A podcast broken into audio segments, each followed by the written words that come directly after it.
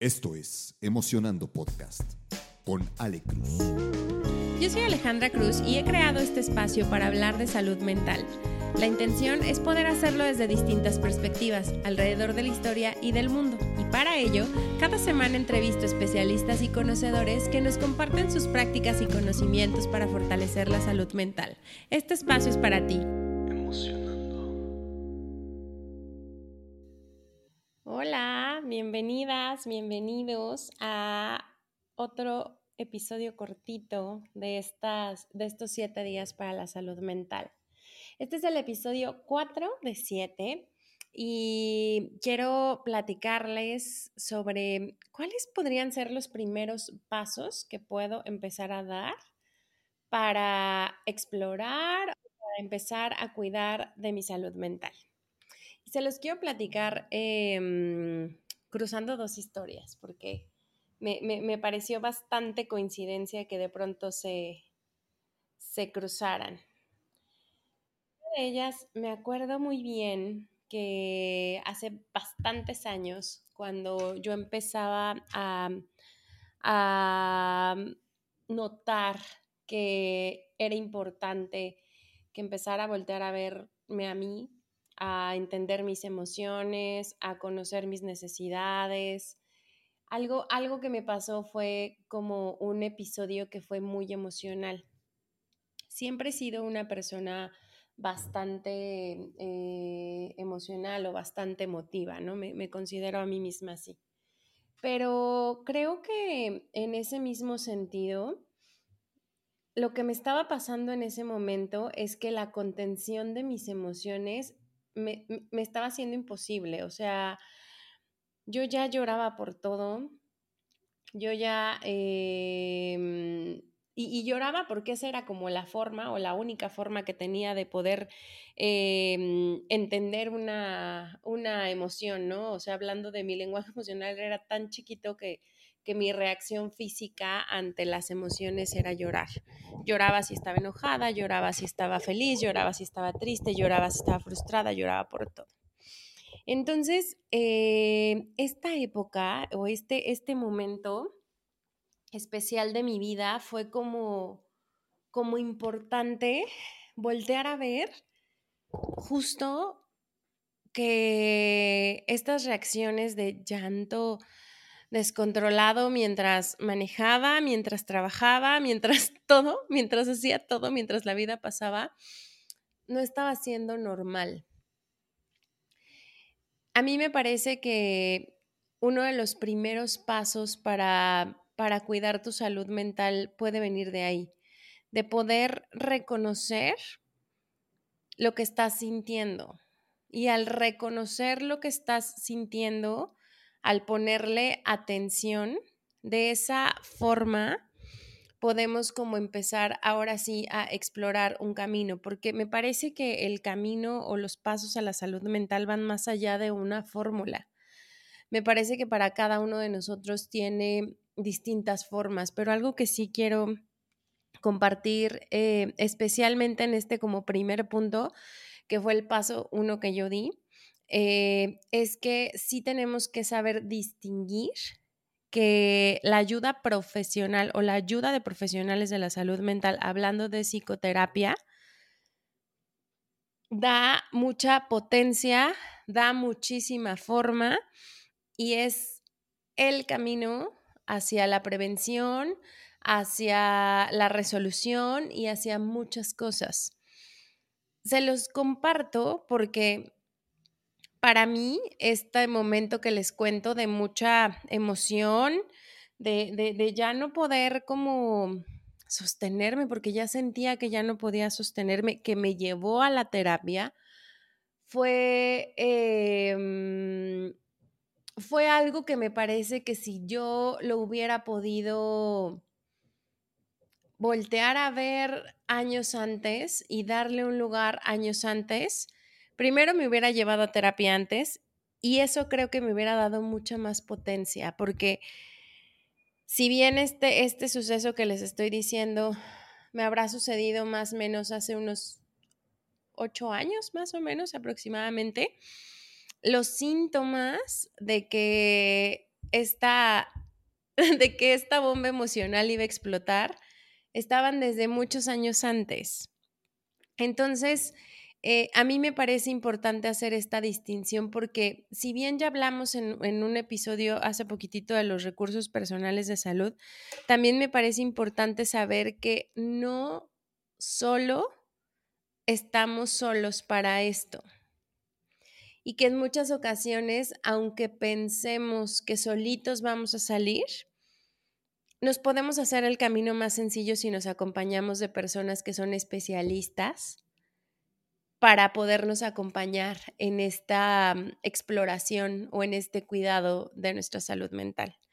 Los, los, los, les, les comparto esto porque a mí sí me hubiera gustado ahorrarme tiempo, me hubiera gustado poder trabajar en terapia desde muchos años antes y, y, porque ya conocí al final el modelo de psicoterapia, pero, pero llevarlo como en esta última ocasión para mí fue súper importante, ¿no?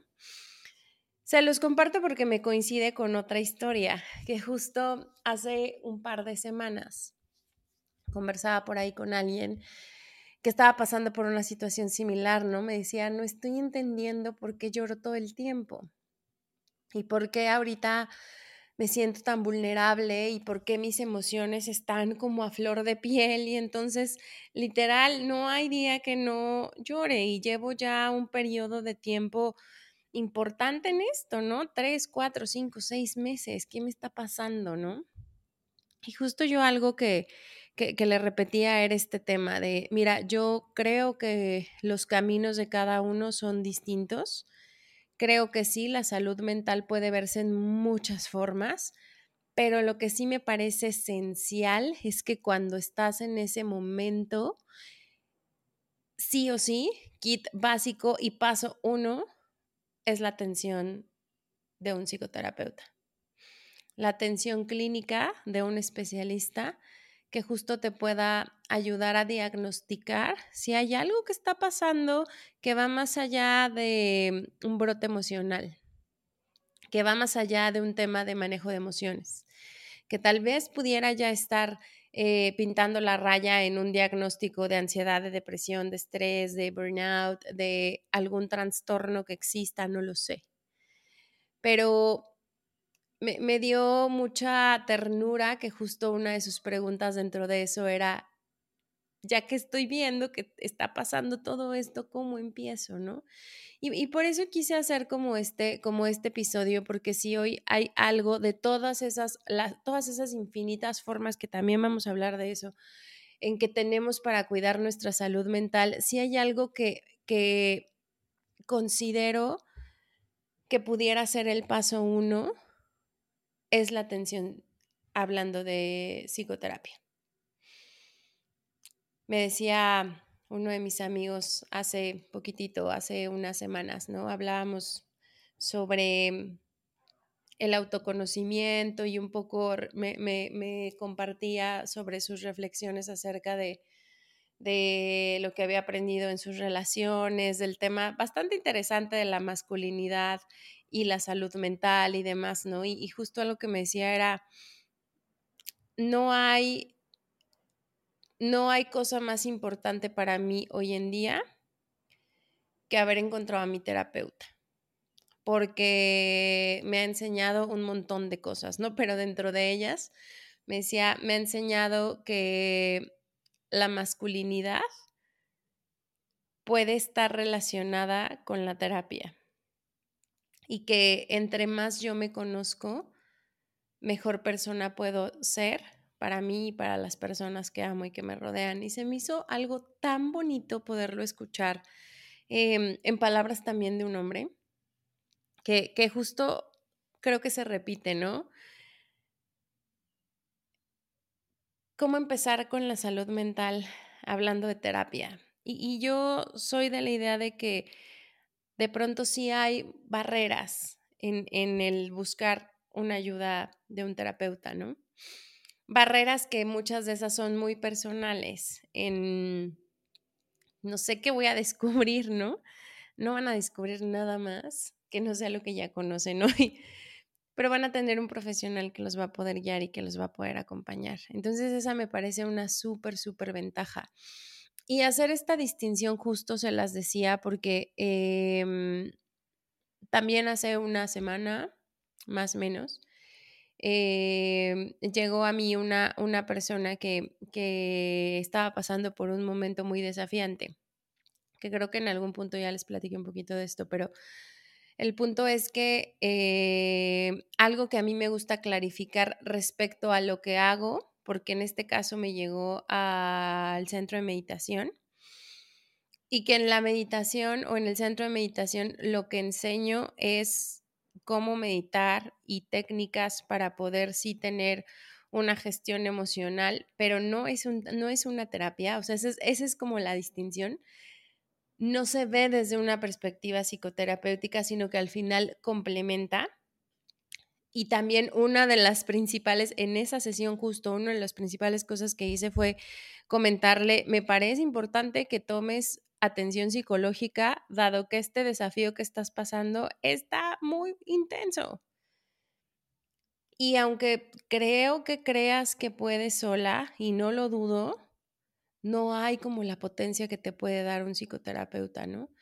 Y al final justo ella me decía, es que también venir aquí lo veo como un tipo de terapia. Y yo, es que justo le contesté, esta es una actividad que también te ayuda a conectar contigo y que también te va a traer bienestar, pero vale la pena saber que no se sustituyen, que no es una terapia porque de aquí es donde de pronto en, el, muchas ideas que puedo hacer para cuidar mi salud mental es que sí hay muchas actividades, pero mm, esas miles de actividades o bastantes actividades que pudieras hacer para sumar al cuidado de tu salud mental no van a sustituir la psicoterapia, la van a complementar. Y entre más complementos tengas para tu proceso terapéutico, más herramientas y más recursos vas a tener para el cuidado de tu salud mental. Entonces, quería pasarles este episodio más que como una receta, como hacia la invitación de por dónde empiezo cuando me estoy dando cuenta que mi salud mental pudiera estar pasando por una temporada extraña, ¿no? Pudiera estar pasando por una crisis. Creo que ahí sí, una de las principales respuestas es pide ayuda de un especialista. Y después complementamos con todo lo demás, ¿no? Ya invitaré a algún terapeuta pronto para que nos hable precisamente de este tema, porque sí me parece súper relevante entender las diferencias de todos los beneficios que nos pueden traer todas las demás actividades, pero también entender que mm, la psicoterapia es una cosa punto y aparte, ¿no? Em, si nos vamos a algunos iniciales, aparte de la terapia, que podemos hacer para el cuidado de nuestra salud mental, eh, una vez que ya estamos reconociendo nuestras emociones, también me parece que el podernos habilitar a hablar de nuestros sentimientos es algo importante. Compartir lo que nos preocupa con nuestros amigos, con nuestros familiares, en nuestra, terapia puede ayudarnos a desahogarnos y recibir apoyo. Hace ratito tenía yo una, una llamada por ahí con mi sociano y nos hablamos muy constante, era una llamada de trabajo, pero algo que me ha estado gustando es que cada, cada que tenemos una llamada de trabajo, antes de empezar a trabajar, nos estamos haciendo un catch-up de sentimientos. Y entonces viene mucho al, ¿cómo vas con esto? ¿Qué estás sintiendo sobre esto? Y hoy precisamente hablábamos como, como de ese tema, ¿no? O sea, yo llegaba a la llamada así eh, recién de regresar de correr em, y me decía, ¿y cómo vas, no? ¿Cómo te sientes? Y justo yo le decía, me estoy organizando, tengo una sensación de que constantemente me estoy organizando y eso de pronto me genera como frustración porque mi rutina no es la, la misma todos los días, ¿no? Y ha sido para mí un desafío importante porque yo soy una persona de rutinas, entonces como que estarme moviendo me gusta, sí, pero también es como una lucha interna, ¿no? Entonces mis sentimientos de pronto entran ahí como en dualidad. y justo le estaba platicando esto, ¿no? Em, y ella me contaba como algo de, a mí me pasó que esta semana eh, he sentido que tengo más tiempo para mí y entonces eso me ha dado un poco más de relajación. Y entonces está muy curioso porque más que contarles el chisme, el punto es cómo puedes hacer un catch-up de sentimientos con alguien que le tengas mucha confianza y que entonces puedas abrirte a hablar de, de aquello que está pasando adentro de aquello que está pasando adentro que lo reflejas afuera. Y que entonces, si podemos normalizar de una forma más común el hablar de sentimientos, pues vamos a poder abrir un espacio a que las personas también vean que es válido podernos desahogar emocionalmente y recibir apoyo, que se siente una paz impresionante cuando ya dijiste que traes una preocupación, aunque a lo mejor la juzgues como chiquita o como grandota, pero ya lo dijiste y entonces dices, uff, qué alivio, ¿no? Qué alivio y qué paz y qué privilegio el poder tener personas que sean nuestra red de apoyo para poder hablarles de lo que está pasando con nosotros. Incluso en el espacio terapéutico es un espacio que tenemos precisamente para solo hablar sobre nosotros. Entonces, hablar sobre nuestros sentimientos puede ser también otra de las formas que tenemos para empezar a cuidar nuestra salud mental. Otro punto que puede venir eh, en cuanto a este tema es practicar la autoaceptación. Cuando me volteo a ver, cuando mis emociones, cuando acepto mis pensamientos, incluso acepto pensamientos que pueda juzgar como negativos, estoy dando pasos hacia mi bienestar. ¿Qué me está rumiando este pensamiento? ¿Qué preocupación tengo detrás de esto? ¿A qué le estoy dando peso respecto a mis, a mis pensamientos? Y ¿Cómo acepto que esos pensamientos existen? Que esos pensamientos existen como un mecanismo de mi mente para protegerme. ¿Cómo lo acepto? Y en esa autoaceptación, híjole, a veces también decimos, pero si he sido bien dura conmigo, duro conmigo, ¿cómo me acepto, no? Simplemente elige, elige aceptarte. Elige aceptarte con esa oscuridad, elige aceptarte en esos días con esos pensamientos negativos que te rodean y que alimentes y alimentes y alimentas, porque a lo mejor te encanta alimentarlos. Elige aceptarte en todas tus facetas. Elige aceptar lo que sientes y elige aceptar lo que piensas. Esa es una práctica, una práctica de todos los días es una práctica que en serio da pasos importantes para que te sientas bien contigo y de esa manera te puedas sentir bien con los demás. Otro punto que también podemos hacer es empezar a practicar una vida saludable. Justo hoy pensaba que me había costado trabajo el último mes, mes y medio, o casi dos, eh, poder darle continuidad a mi rutina de ejercicio. Me gusta mucho correr. Y por alguna razón llamada tengo mucho trabajo, no, no me había dado el espacio en el último mes y medio para hacerlo. Y llevo un par de semanas como pensando el, esta semana sí le voy a dar a la corrida, ¿no? Ya saben. Pero pues no sé, no, no, no, no lo había logrado, ¿no? Hasta apenas esta semana que retomé este, este hábito, llevo cuatro días haciéndolo y la verdad es que me siento totalmente diferente porque me parece que le estoy poniendo un hábito que me es de valor, que me ayuda al bienestar físico y que en ese sentido también me ayuda como a sentirme más relajada. Incluso traigo esta sensación de, ya se me había olvidado que cuando corrías te dolía el cuerpo, ¿no? Pero es un dolor que al, que al mismo tiempo me da como satisfacción de decir, ah, hoy sí hice mi entrenamiento, hoy sí hubo workout, hoy sí hubo este, mm, hoy sí se completó la tarea del día, ¿no? Entonces, estos, este ejemplo que les pongo es como con ejercicio. Pero al final, traer una vida saludable también puede tener que ver con mejorar nuestros hábitos alimenticios, con mejorar nuestra relación con la comida, inclusive con el hasta cocinarnos. A mí me encanta, no me encanta cocinar, pero me encanta emplatar. O sea, me encanta que la comida se vea bonita en el plato. Entonces, esa es una de mis grandes satisfacciones cuando tengo la oportunidad de hacerme de comer y de emplatarme. Es como sentarme en la mesa y decir, wow, qué bonito. Qué bonito que estoy haciendo esta parte saludable para mí. Qué bonito que hoy comí verduras. Porque aunque a lo mejor no me gustan, sé que estoy metiéndole algo verde a mi cuerpo y sé que le estoy dando balance.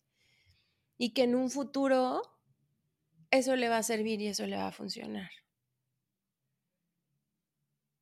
El ejercicio regular, el buen descanso, que eso sí para mí es un no negociable. Se me hace esencial el cuidado a nuestro sueño como parte de nuestra salud mental. Todos estos hábitos pueden ayudar a mejorar nuestro estado de ánimo y a reducir el estrés. El descanso, el sueño tiene un punto, híjole, importantísimo en que nosotros al otro día podamos tener nuestra conexión cerebral y nuestra capacidad cognitiva al 100 para poderle hacer frente otra vez a lo que nos pasa en la vida o a lo que necesitamos hacer en la vida. Comida, movimiento y descanso son tres pilares del bienestar físico que nos ayudan a ir manteniendo un estilo de vida saludable y que ahí sí tenemos espacio para poder empezar.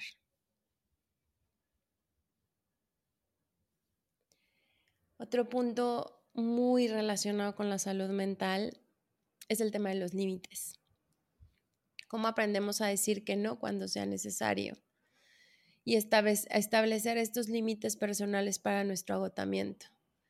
Y lo veía, no me acuerdo si lo vi en un post o lo escuché en algún lugar, pero era como una invitación a, a revisa tu agenda y ve en la agenda en qué punto puedes tener cinco minutos para decirte que sí a ti. ¿Y a qué de la agenda que tienes le vas a decir que no por cinco minutos para decirte que sí a ti? Tal vez a los cinco minutos que paso en TikTok antes de dormir como para arrullarme, porque eso es lo que creo que hace. Tal vez a cinco minutos antes que, o sea, que mi alarma suene cinco minutos antes de lo que suena normalmente, para que yo tenga esos cinco minutos para conectar conmigo, para respirar, para ver el techo, para existir, no lo sé.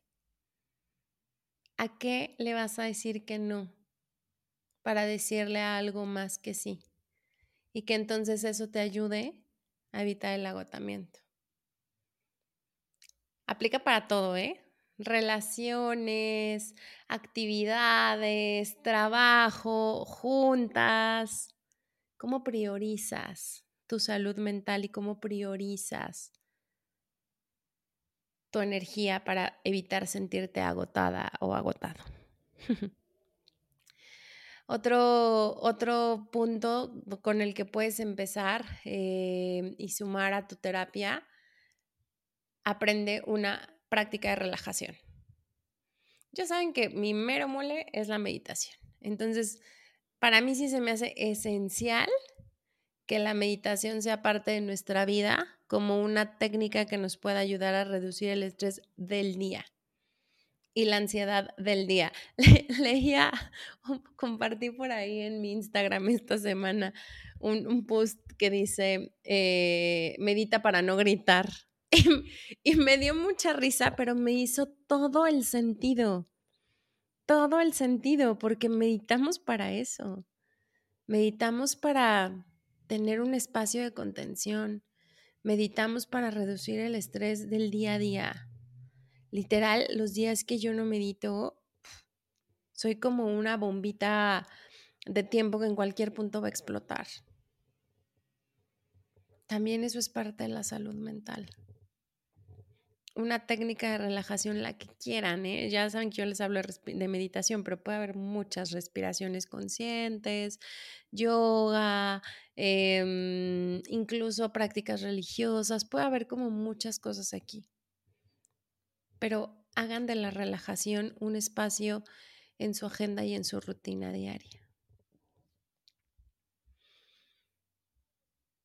Haz cosas que te guste hacer. Incluso si hoy no sabes qué te gusta hacer. Yo he estado ahí, en ese lugar donde me preguntan, ¿y cuáles son tus hobbies? Y no tengo ni idea.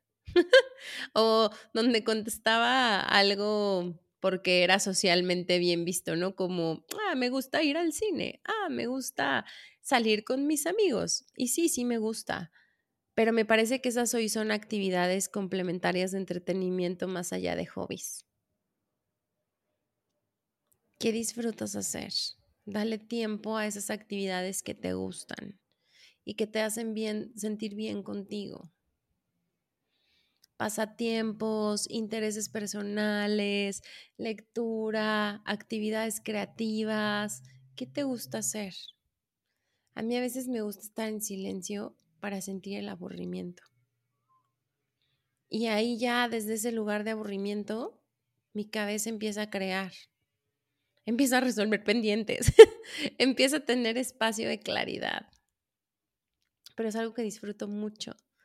Disfruto mucho de pronto estar solo existiendo. Me gusta mucho estar en la contemplación. Me gusta mucho permitir en ese espacio de contemplación que me vengan cosas bien profundas. Me gusta mucho conversarlas con personas que, que, que, de pronto pueden como entrar en ese, en ese mismo mood conmigo y, e irnos a Júpiter. hace, hace poquito me fui con unas amigas a la playa, ¿no? Y, estábamos una y yo existiendo viendo el mar. Y bien chistoso, porque justo hablábamos de esto, ¿no? De empezaba como la charla como guau, la inmensidad, ¿no? y las dos de pronto terminamos en Júpiter. Hablábamos mucho de la contemplación, hablábamos mucho del existir, de, este tema de, no manches, a mí me gusta mucho existir. O sea, no teníamos nada al lado más que el mar y nosotras. Creo que hasta lloramos y luego nos reímos y vivimos todo en ese, en ese punto, ¿no? Pero, pero, por ejemplo, eso es algo que yo disfruto mucho. Uno de mis hobbies es ese, la contemplación. Poder estar conectando con la naturaleza, poder ver, su inmensidad, sus formas, demás, ponerme filosófica, escribir, de pronto leer, no sé, o sea, encuentren algo que disfrutes y hazlo, al menos una vez a la semana. Ahorita traigo esta idea de que la verdad es que yo no he podido aterrizar aún, pero si tienen una idea por ahí, escríbanme. De mm, la propuesta la hace em, ay, se me fue el nombre de la autora, pero la, la hace en el, en el libro del Camino del Artista, que son las citas contigo mismo, ¿no? Y, y, como que no termino de aterrizarla porque de pronto digo, bueno, me voy a cocinar y entonces voy a tener una cita conmigo y voy a ver una película de Netflix, pero no sé si en ese punto ya estoy haciendo otra actividad que también me gusta, que no necesariamente es una cita conmigo, entonces todavía no la aterrizo, pero bueno, me parece que es una muy buena opción de poder encontrar cosas que disfrutas y que puedes hacer contigo, en la compañía contigo, en tu solitud, en tu tranquilidad, en este caerte bien, aprender a caerte bien, porque somos la única persona con la que vamos a pasar el resto de nuestras vidas. Así que más nos vale caernos bien, como una vez me lo dijo mi terapeuta. hagan cosas que disfruten. Otro punto que, aunque pudiera parecer contrario, no lo es, también es importante que evitemos el aislamiento. Cuando estamos atravesando un desafío, como que las ganas de socializar se reducen, ¿no? Y entonces, al menos a mí me pasa que prefiero estar en casa, que quiero estar, ya saben, aquí en mi silloncito, acompañadita de mí misma, así como solo, solo eso, ¿no? Pero también mantenernos conectados con amigos y familiares y encontrar como estas formas de socializar, que no estoy hablando de PT fiestota, no necesariamente, pero encontrar estas formas de socializar nos regresa al punto uno, que, que justo hablábamos, que es hablar con otros sobre lo que nos está pasando. Escuchar inclusive la historia de otros si es que no queremos hablar en ese momento. Escuchar, aprender, conectar, socializar, tal vez pasarla y existir con otro. También ayuda mucho ese tema. Y pues al final creo que estos son como algunos ejemplos de lo que se puede hacer en términos como generales, en términos como muy, muy, muy abiertos, pero hay bastantes cosas que pueden encontrar en este camino de descubrimiento de su salud mental que pueden hacer por ustedes mismos. Yo sumaría creo que una última que, que a mí particularmente me ha ayudado un montón, que es el escribir. Escribir ha sido para mí uno de los grandes regalos para mi salud mental. Escribir ha sido una de las formas más honestas en las que he podido comunicarme conmigo, conmigo y con mi alma. Es que iba a decir alma primero, pero bueno, conmigo y con mi alma para poder escucharme. Escribir me ha traído muchísima claridad y muchísima transparencia. Y ha sido uno de los recursos más bonitos que tengo yo ya dentro de mis prácticas diarias para el cuidado de mi salud mental. Entonces, pues estos son como algunos de los ejemplos. Miren, este episodio corto sin querer ya se hizo mediano, pero han sido algunos de los, de los ejemplos que pudiera compartirles y reiterarles que más allá de ser un tema de pasos para resolver tu salud mental, es un punto de saber que la salud mental puede verse en distintas perspectivas, de distintas formas y que puede complementar al 100% lo que sí es un tratamiento de psicoterapia.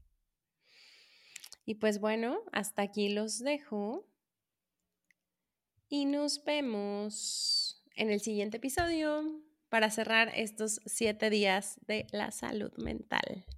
Bye bye.